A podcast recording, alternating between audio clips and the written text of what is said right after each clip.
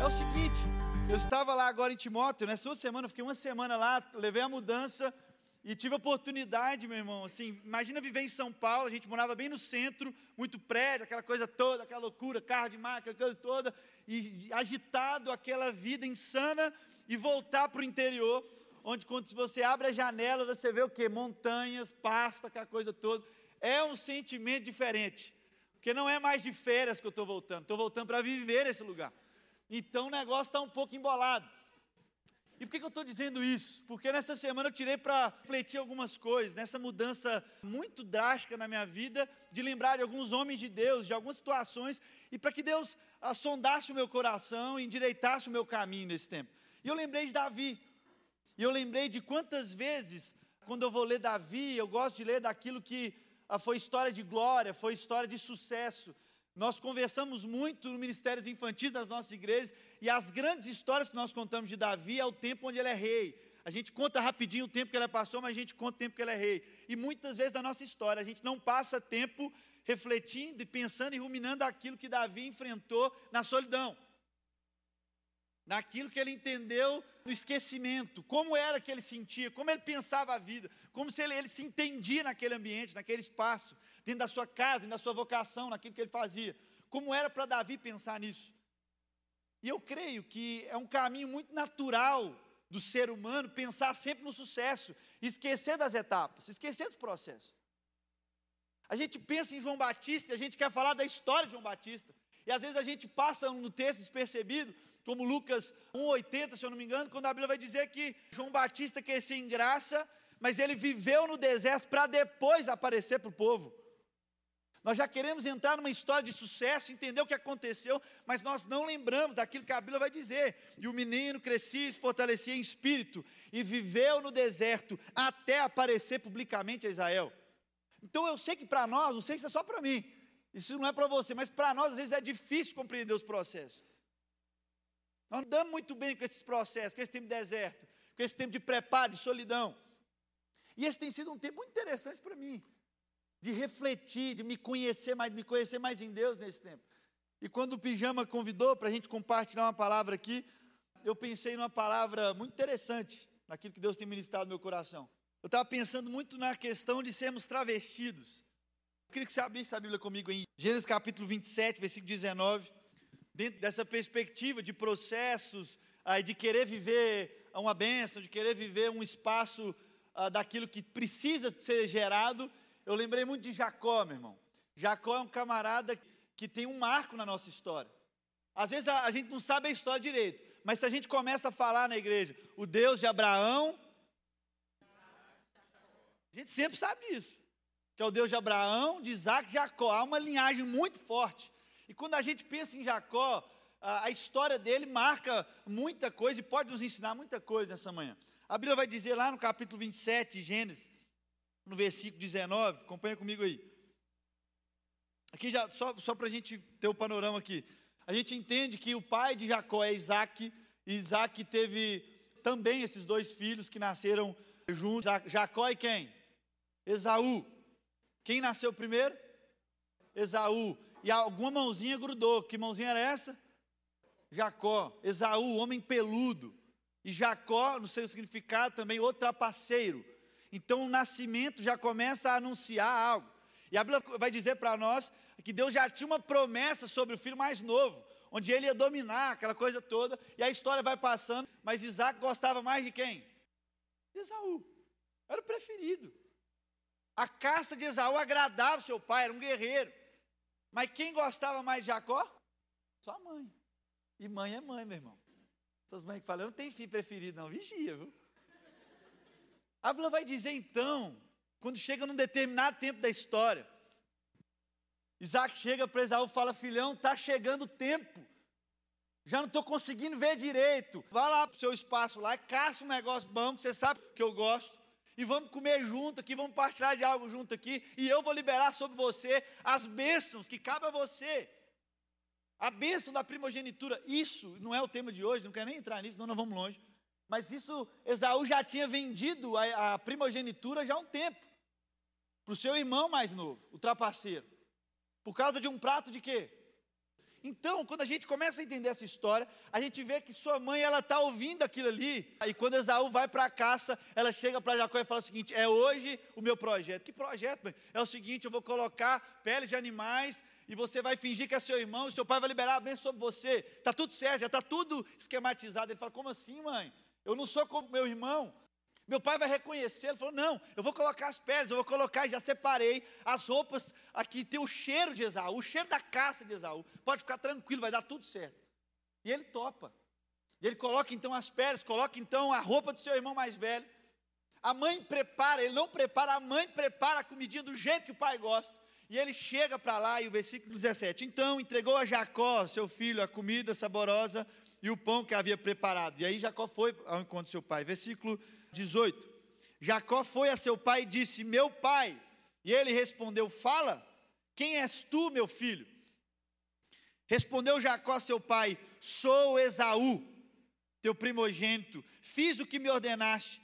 Levanta-te, pois assente e come-te da minha casa, para que a me abençoes. E disse Isaac a seu filho: Como é isso que a pudeste achar tão depressa, meu filho? Ele respondeu: Porque o Senhor teu Deus a mandou ao meu encontro. Então disse Isaac a Jacó: Chega-te aqui, para que eu te apalpe, meu filho, e veja se és meu filho Esaú ou não. Jacó chegou-se a Isaac, seu pai, que o apalpou e disse: A voz é de Jacó, porém as mãos são de Esaú. E não o reconheceu, porque as mãos, com efeito, estavam peludas como as de seu irmão Esaú, e o abençoou. E começa então esse novo tempo. Jacó assume essa bênção que deveria ser de Esaú.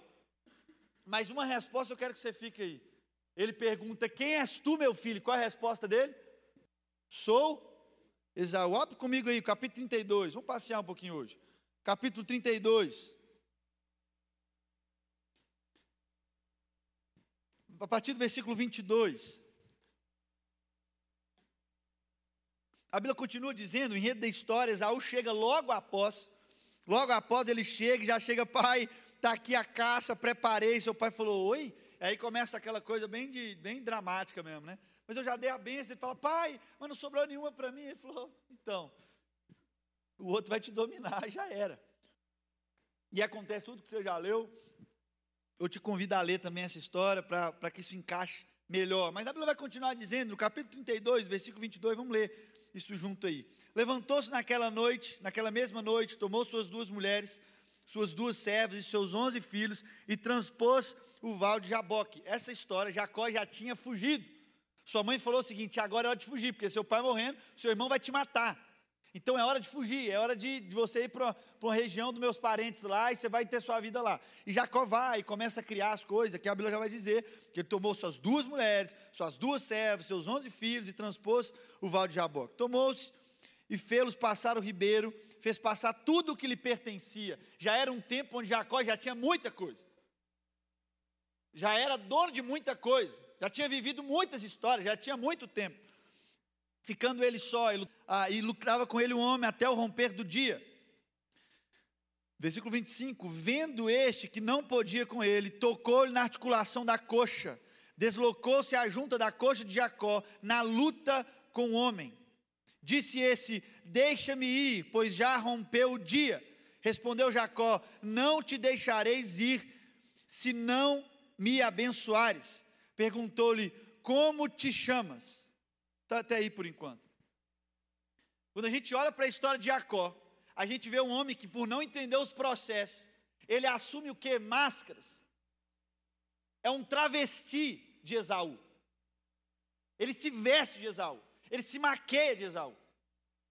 E talvez na nossa história, nossa caminhada cristã, nós temos feito muito esse movimento, com o desejo de alcançar algo que muitas vezes já fora prometido por Deus, nós assumimos papéis que não são os nossos, nós começamos a fazer, fazer, fazer para tentar ser alguém, nós assumimos figuras que não somos nós, e nós assumimos e nos maquiamos e colocamos máscaras para que possamos passar por outras pessoas, para que assim a gente ganhe aquilo que a gente desejou. E há esse problema em mim e você, um desejo desenfreado de mascarar o tempo todo. E quando nos é perguntado o nosso nome, nós temos a cara de pau ainda de responder o nome de outro. E depois desse processo de Jacó, há um encontro. Ele começa a caminhar com Deus. Deus começa a caminhar com Jacó. A Bíblia é clara em dizer isso. Deus começa a orientar Jacó. E esse encontro aqui, ele está encontrando com a figura celestial, com a figura sagrada. Ele começa então a lutar. E aqui há um gancho muito interessante. Porque ele chega nessa luta, no versículo 27, esse anjo pergunta: Como te chamas? E o que, que ele respondeu? Jacó. Jacó. Aqui há uma virada na vida de Jacó. Porque Jacó significa o quê? Trapaceiro. Com a caminhada e tudo que ele viveu, Jacó foi compreendendo, entendendo, discernindo a voz de Deus, para onde ele orientava. O Deus que era o Deus de Abraão e o Deus de seu pai. Ele começa a uma caminhada e uma vida, e ele começa a entender algumas coisas. E quando lhe é perguntado, qual é o teu nome? Depois de tudo que você viveu, depois de tudo que você já experimentou e pode ver do agir de Deus na sua história. Olha tudo que você tem. E agora, nós estamos lutando aqui para chegar num tempo de deixar você naquele jeito. E agora, qual que é seu nome? Ele olha para o anjo e fala assim: Meu nome é Jacó. Está aqui o trapaceiro. Eu reconheço quem eu sou. E a Bíblia vai dizer o seguinte, meu irmão. Versículo 28. Então disse: Já não te chamarás Jacó, e sim Israel. Quando ele entende o seguinte: quem é você? Qual é o teu nome? Jacó, o trapaceiro. Agora tem um novo na sua vida, agora nós vamos mudar o seu nome. Seu nome agora é Israel. E eu nem preciso falar ah, o que isso representa na nossa história judaica cristã.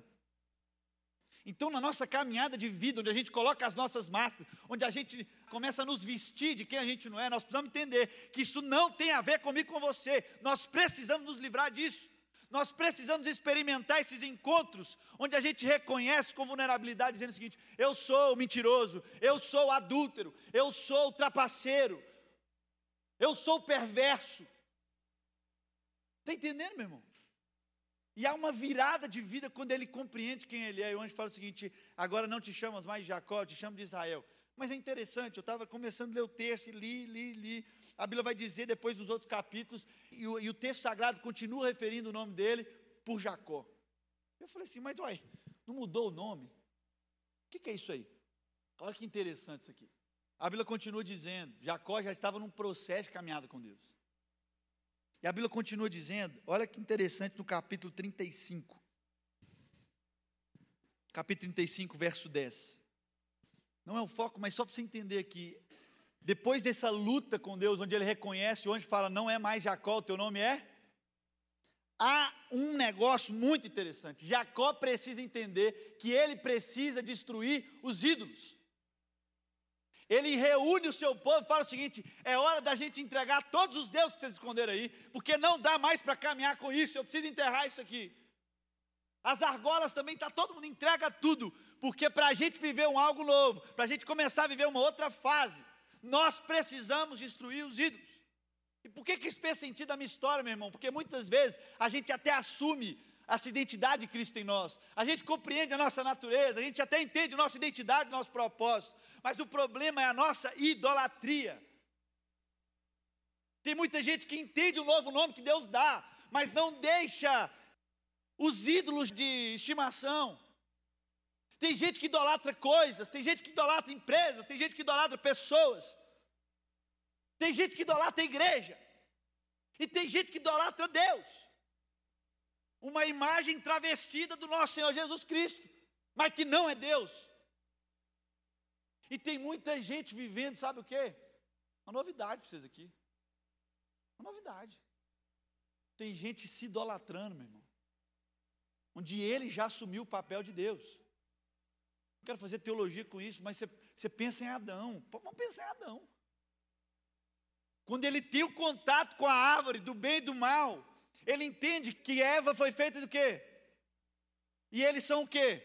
Um quando ele encontra e há o caos, a queda ali, e quando Deus chega, ele fala: E aí, Adão? Adão olha para quê? Para a mulher e fala o seguinte: A mulher que tu me deste, uma consciência de quê? De idolatria própria. Porque se ele entendesse quem ele era na unidade de um corpo, do esposo, da esposa, ele não colocaria a culpa na mulher que tu me deste, porque nós não somos um. Se nós somos um, nós fomos feitos para o casal para ser um. Se eu olho para a mulher e falo, aí, ó, a mulher que tu me deste. Espera aí. O pecado fez Adão enxergar o quê? Ele mesmo. E ele começou a se adorar ali. E muitos de nós temos feito isso nas nossas relações, no nosso casamento. O amor que é crédito, que só passa lá no crédito, depois vai cobrando. O amor que não é débito, onde eu jogo e nem espero o que, que vai voltar ou não. É gente que, que aí diferencia quem se idolatra e quem ama. Quem entende que é um só. E é interessante o que acontece aqui, porque no versículo 10, abre comigo aí. Disse-lhe Deus. Antes disso, eu quero contar uma história. Uma história que eu gosto de contar, meus amigos, meus irmãos. Uma história, uma história muito forte. Presta atenção aqui. Você não prestou atenção em nada, presta atenção em mim aqui.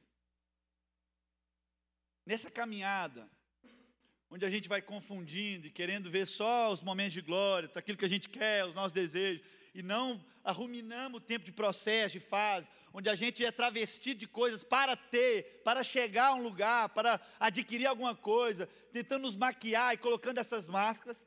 Nós aprendemos com Jacó aqui que não é esse o caminho. Eu preciso o quê? Me entregar a esse Deus, caminhar a voz dele, sendo a voz da direção, entendendo também que ele vai mudar a minha história, mudar o meu nome, mas preciso deixar o quê? Os meus ídolos que são as pessoas, são as coisas, são nós mesmos, para que possamos viver aquilo que Jacó viveu. Mas espera aí.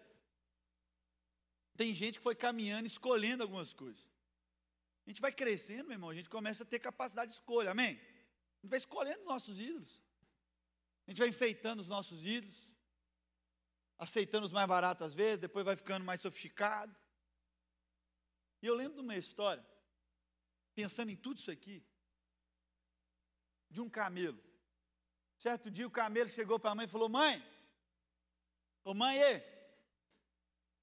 por que, que a minha pata é grande desse jeito? Se eu olho para o cavalo ali, aquela coisa desenhada, olho para a zebra, a pata desenhada, por que a minha pata é grandona desse jeito e é retona? Mas porque eu sou assim. A mãe olha para o filho e fala: Ô oh, filho, isso é normal. Olha para a mamãe. O Criador nos fez assim, para que possamos aguentar viagens longas no deserto. Vai lá o cavalo para o deserto. Ele vai afundar, nós não, fique em paz, você é normal. Aquele camelo em adolescente, naquela crise, aquela coisa toda, se pensando, questionando, filosofando. Ele volta para sua mãe e fala o seguinte: Ô mãe, aí ele falou: Oi meu filho, ô mãe, por que, que a minha barriga é grande desse jeito? Eu tomo água uma vez no dia e dura alguns dias às vezes, e o cavalo, o cachorro, até os pássaros, mãe, param para beber água e fica naquela pose. Por que, que eu sou assim? Por que eu sou assim? A mãe olha para o filho e fala: Filho, você é normal. Olha para a mamãe. O Criador nos fez assim para que possamos aguentar viagens longas no deserto. Vai lá o cachorro andar no deserto, não vai aguentar viagens longas. Calma, você é normal, fique em paz.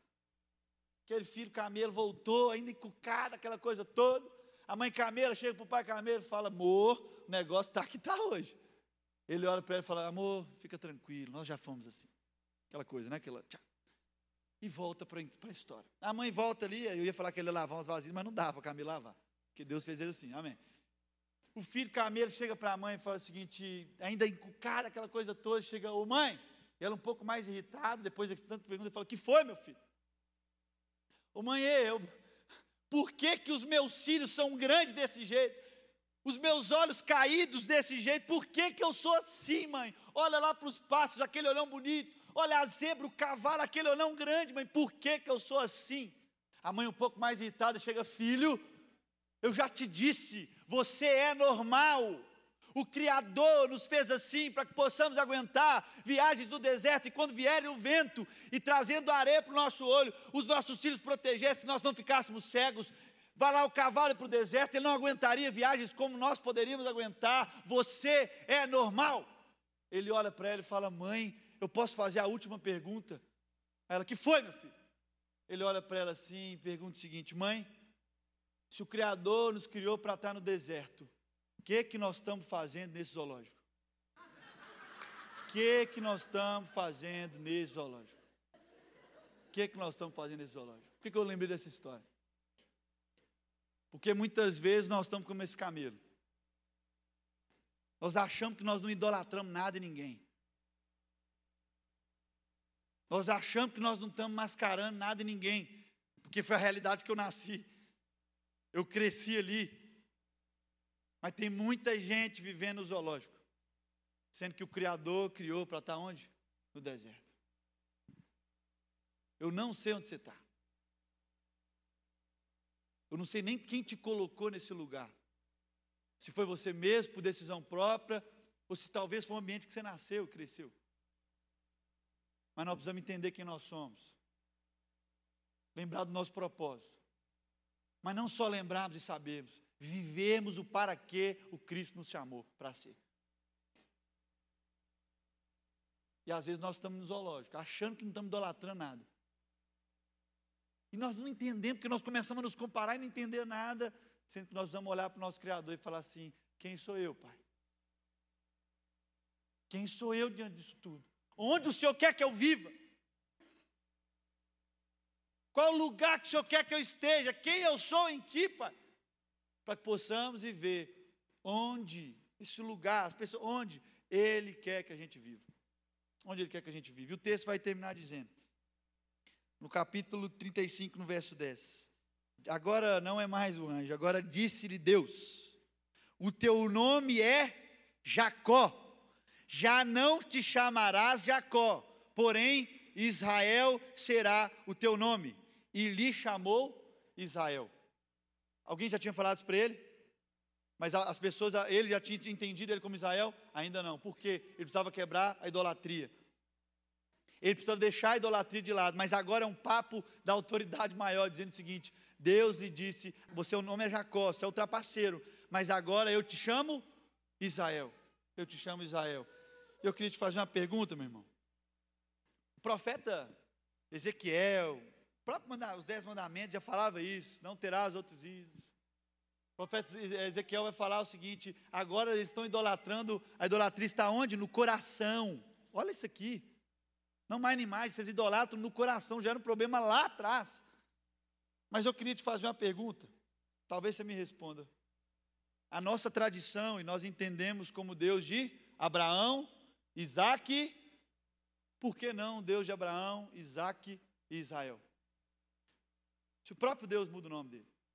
Era Abraão, foi para Abraão, mas é Deus de Abraão, Isaac e Jacó. Por que não Israel? Sabe para quê, talvez, meu irmão? Uma forma pedagógica. Para nos lembrar que tem espaço nessa história do reino de Deus para gente trapaceira. Para gente que o nome já foi adulto. Para gente que o nome já foi invejoso. Para gente que o nome já foi mentira. Orgulho, vaidade. É para lembrar que eu e você podemos ser parte dessa história do reino de Deus aqui nessa terra. Para lembrar que Deus é um Deus de Abraão, de Isaac, mas é Deus também do trapaceiro. E do trapaceiro ele pode fazer nascer uma nação que iria louvar a Deus e não teria outros ídolos. Eu estou aqui para te lembrar nessa manhã, meu irmão, que a partir de mim e de você, Deus pode gerar, gerar vidas, filhos, fora da idolatria. E que o Espírito Santo de Deus nessa manhã nos constranja entre o nosso íntimo do nosso ser e derrube os ídolos maiores e menores da nossa vida. Que possamos olhar para o espelho e não ver mais um Deus, mas ver alguém que serve a um Deus que é muito grande. E que pode escrever a história através de um trapaceiro, por que não? Pode escrever uma história através de mim e de você, por que não? Ele é Deus. Ele é Deus. Que o Espírito Santo te incomode, meu irmão. Que o Espírito Santo trabalhe no seu coração como ele tem trabalhado no meu. Nos livrando de momentos, talvez tire um tempo nessa semana para pensar e ruminar os momentos de processo de homem de Deus. Para tentar se ver sozinho lá, com, a, com, com as ovelhinhas, aquela coisa toda. Seu pai nem lembra seu nome, aquela coisa toda. Tenta lembrar disso, não fica olhando muito para o palácio, não. Lembra daquele tempo. Isso vai fazer você se aquietar. Isso vai fazer você sair desse ambiente, começar a entender alguns ídolos. A maioria daqui, eu creio nisso mesmo. Vocês têm aqui gente que, que é exemplo, que é referência. Eu não estou falando nada novo, mas vocês têm aqui gente que prega fundamento, vida na relação. Mas tem muita gente que já entendeu o nome, como Jacó já tinha trocado o nome, mas precisou derrubar os ídolos. Talvez seja esse tempo da gente derrubar os ídolos. Vamos orar? Não sei o que você vai fazer depois daqui, meu irmão. Mas talvez você não vai ter um tempo de oração. Eu queria te dar um minuto aí para você orar. Fala, Deus, som do meu coração. Conhece o meu pensar, o meu caminho.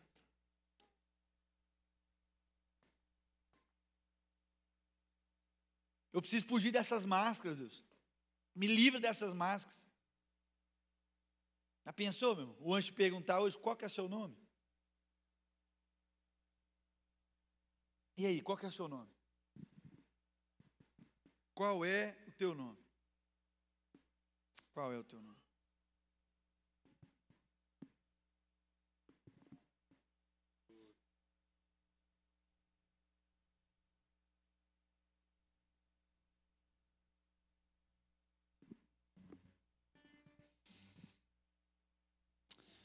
Senhor, tu me sondas e me conheces. Sabe quando eu me assento e quando me levanto. De longe penetra os meus pensamentos. Esquadrinhas o meu andar e o meu deitar e conhece todos os meus caminhos. Ainda a palavra me não chegou à língua e tu, Senhor, já a conheces todas Tu me cercas por trás e por diante, e sobre mim pois a mão. Tal conhecimento é maravilhoso demais para mim, é sobre modo elevado, não o posso atingir. Para onde eu me ausentarei do teu espírito? Para onde fugirei da tua face? Se suba aos céus, lá estás. Se faço a minha cama no mais profundo abismo, lá também estás se tomo as asas da alvorada e me detenho nos confins dos mares, ainda lá me haverá de guiar a tua mão e a tua destra me susterá. Se eu digo, as trevas com efeito me encobrirão, e a luz ao redor de mim se fará noite, até as próprias trevas não serão escuras. As trevas e as luzes são a mesma coisa, pois tu, formaste o meu interior, tu me teceste no seio da minha mãe, e graças te dou, visto que por modo assombrosamente maravilhoso me formaste. As tuas obras são admiráveis, e a minha alma o sabe muito bem. Os meus ossos não te foram encobertos. Quando no oculto fui formado, e entretecido como nas profundezas da terra. Os teus olhos me viram, a substância ainda informe, e no teu livro foram escritos todos os meus dias, cada um deles escritos determinado, quando nenhum deles havia ainda. Que preciosos para mim, ó Deus, são os teus pensamentos, e como é grande a soma deles. E como é grande a soma deles. Se os contasse, excedem os grãos de areia. Contaria, contaria, sem jamais chegar ao fim.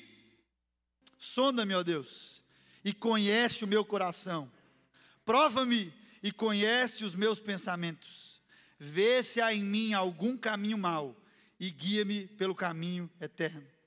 Sonda-me, ó Deus, e conhece o meu coração. Prova-me e conhece os meus pensamentos. Vê se há em mim algum caminho mau e guia-me pelo teu caminho eterno. Essa é a nossa oração, Jesus. Essa é a nossa oração. Livre, livre a minha vida, livre as nossas vidas das máscaras que dia a dia nos perseguem. Ei, as máscaras de cada dia, hein? Nos livra delas, Pai nos livra das máscaras e nos lembra do pão, onde a gente pode repartir com o nosso irmão sendo a gente mesmo. Livra esse povo e me livra, nos livra da idolatria, Pai. Sonda o nosso coração, endireita o nosso caminho. Se há pessoas aqui, Deus, vivendo tempos difíceis nos relacionamentos, com os amigos, consigo mesmo, no casamento, com os filhos, que a tua palavra entre e penetre em nosso coração Tem gente aqui ainda achando orgulhoso demais, achando que não tem ídolo nenhum, lembra que talvez ele é como um camelo, pai. Ele nasceu naquele meio, ele não consegue ver, porque às vezes ele não fez a pergunta certa para o Senhor. Está fazendo tanta pergunta e ainda não fez perguntas certas, inteligentes para o Senhor. As perguntas simples estão tão inteligentes, pai. E às vezes nós esquecemos de fazê-las. Mas livra gente que o Senhor criou para estar em outro ambiente, mas continua vivendo aquilo ali, às vezes sem saber porque está ali. E se comparando demais. Nos livre da comparação. E coloque em nós o Espírito, Senhor. Transborde o teu Espírito em nós. Som do nosso coração. E se tiver caminho errado, Deus, endireita o nosso caminho. Porque nós sabemos onde a gente quer chegar com o Senhor. Em nome de Jesus que nós oramos. Gratos por esse dia. Graças pela tua palavra que renova a nossa vida, renova o nosso espírito e nos convida para uma caminhada com o Senhor. Em nome de Jesus. Amém e amém. Deus te abençoe.